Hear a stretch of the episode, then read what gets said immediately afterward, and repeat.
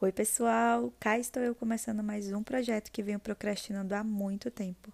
E como primeiro episódio, por que não falar sobre procrastinação?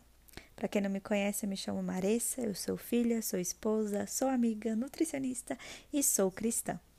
Como o nome do meu podcast já diz, meu objetivo aqui é nutrir corpo, mente e espírito. Então, se você quer saber um pouquinho mais sobre isso tudo, não deixe de me seguir, porque vai ter muito conteúdo legal. Então, vamos ao que interessa. Procrastinação significa deixar continuamente para o dia seguinte, ou melhor dizendo, o empurrando com a barriga. Talvez a procrastinação ela seja um reflexo de nos acharmos incapazes de fazer algo, sabe, de começar algo. É, nós não somos, não, não somos, não temos material ou não somos suficientes para fazer aquilo. Talvez também seja um reflexo de um medo que ainda não foi né, tratado, ou de uma insegurança de sempre pensarmos no que o outro está pensando sobre a gente. Quando Jesus começou seu ministério aqui na terra, havia uma certa urgência em se cumprir tudo o que tinha que ser cumprido. Apesar de seu ministério ter começado só depois dos 30 anos, houve um tempo de, de espera que é extremamente importante é, eu falo que o tempo de espera é o momento onde nós estamos crescendo para baixo, nós estamos criando raízes para depois nós conseguimos florescer, sabe? Então é muito importante, é muito zeloso da parte de Deus deixar a gente nesse tempo. Isso é um assunto, quem sabe, para um próximo podcast. Então, como a gente está falando sobre procrastinação, eu vou falar sobre procrastinação. Então, né? Jesus tinha essa urgência de fazer é, o que era para ser feito. Lá em João 9, no versículo 4, Jesus diz bem assim: Devemos cumprir logo as tarefas que nos foram dadas por aquele que me enviou. A noite se aproxima quando ninguém pode trabalhar, mas enquanto estou aqui no mundo, eu sou a luz do mundo. Nessa passagem, Jesus estava caminhando com os discípulos e eles avistam um cego. E aí os discípulos começam a perguntar, né, por que, que o cego era cego? Se era por conta da família, do pecado da família, o que que era. E aí Jesus explica que não era nenhuma coisa nem outra, mas que era para glorificar o nome de Deus. E ele falou: olha, e nós devemos cumprir logo, sabe, todas essas tarefas, porque vai escurecer. Sabe, Jesus tinha pressa e logo em seguida dele ter falado isso, Jesus cura esse esse cego.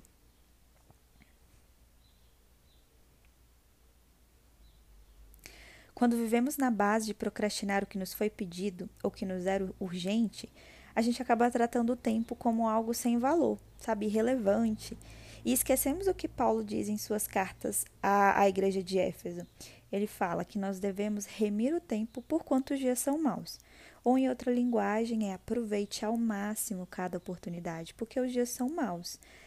É, muitas das vezes a gente acaba não aproveitando o dia de hoje por vivermos no amanhã. Eu sou uma prova viva disso. Eu sou uma pessoa extremamente ansiosa.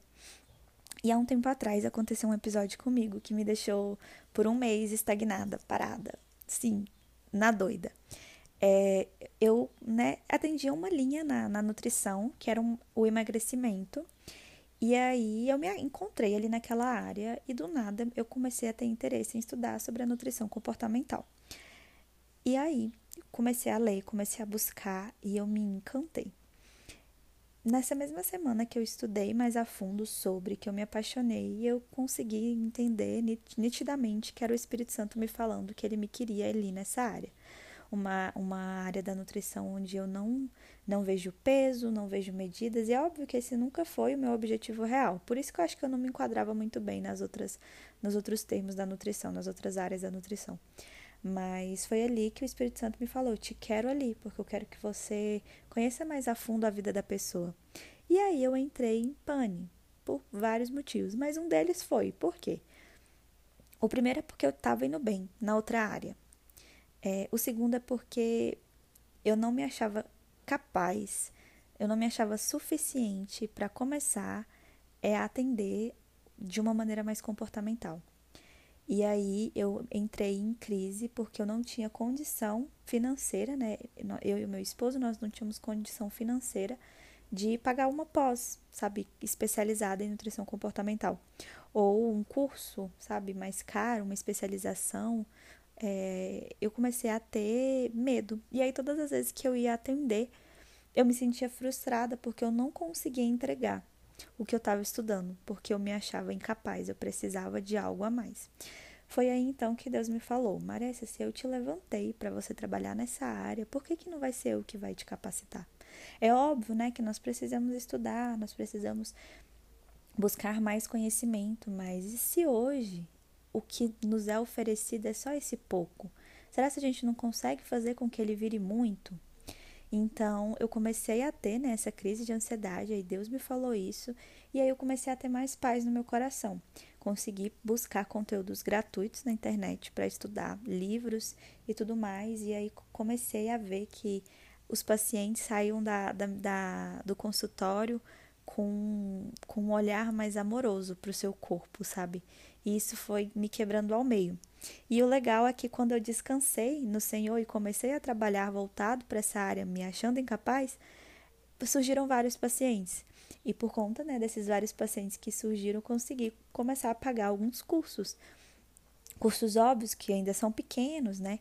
Mas que foram start na minha vida. Então, eu sei que o mesmo Deus que me levantou é o Deus que vai, sabe, me, me fazer me fazer ser capaz de trabalhar ali naquela, naquela área. Um ótimo exemplo né, de, dessa, dessa questão de, de não vivermos, não, de, de vivermos só o amanhã e não aproveitarmos o hoje, é quando nós decidimos mudar, mudar os nossos hábitos alimentares. A gente fala, não, eu vou, eu quero, eu preciso me alimentar bem e eu vou começar atividade física. Esse é o meu objetivo. Mas segunda eu começo. Tá. E se segunda não chegar? Sabe, se quando a segunda chegar, você não começar e você ficar vivendo de segunda e segunda, de mês em mês, sabe, de dia primeiro a dia primeiro, por quanto tempo viveremos negligenciando o cuidado que a gente tem que ter com o nosso corpo, sabe? E eu não tô falando de peso, eu não tô falando de corpo perfeito, eu não tô falando de nada disso. Eu tô falando de qualidade de vida. De você conseguir dormir bem, de você ter disposição no seu dia, de você ter prazer, sabe, no seu corpo, no que você vai comer é, vai muito além de, de peso. Vale lembrar que o nosso corpo é templo e morada do Espírito Santo. Então seria negligência da nossa parte nos importarmos com tudo, sabe? Com tudo. É, não, eu vou ler 366 livros no, no, no, ano e eu vou me especializar nessa área aqui, né? Do, do, de, sei lá, eu vou estudar escatologia, eu vou fazer isso, eu vou fazer aquilo. Vou ler a Bíblia sete vezes ao ano e tá tudo bem. Eu não tô falando que isso é errado, tô falando que isso é sim importante. Mas o que adianta a gente, sabe, cuidar de tudo, tudo isso e negligenciar a parte assim que, que, que é tão bem importante, sabe? A gente importa com tudo, menos com o lar que Deus escolheu para habitar. Nós olhamos para o nosso corpo como um amontoado de células, de ossos, de nervos e esquecemos que é por meio dele que faremos o que Deus nos pediu para fazer. Outro exemplo costumeiro, né? Que boa parte, eu, eu observo boa parte das pessoas, eu sou uma delas, é que a gente acaba procrastinando estudos, é, consumir bons conteúdos, conteúdos que realmente vai agregar o nosso valor. Porque pra gente dói demais tirar 30 minutos todo dia para ler um bom livro, um livro que vai realmente ser algo, algo frutífero na nossa vida. Mas tá tudo bem passar três horas seguidas no telefone vendo um vídeo aleatório, sabe? A gente acaba procrastinando o cuidado que a gente tem que ter também com a nossa mente. Ah, a gente sempre pensa assim: amanhã eu resolvo. Não, amanhã eu resolvo, amanhã eu começo, amanhã, amanhã, amanhã. A gente sempre acaba voltando para amanhã. E cada minuto que se passa é um milagre perdido, é um milagre não vivido. Sabe? Cada dia que se passa é uma oportunidade que não vai voltar mais. É, e o que, que eu quero né, trazer com tudo isso? É que eu acredito que hoje Jesus tem nos, nos chamado para algo simples, sabe? Se ele te incomodou a fazer algo hoje, algo assim, é bem específico.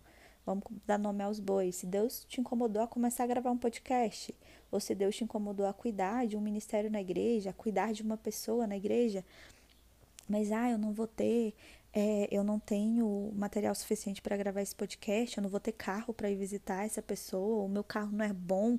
Cara, se Deus te chamou hoje é porque Ele vai te capacitar.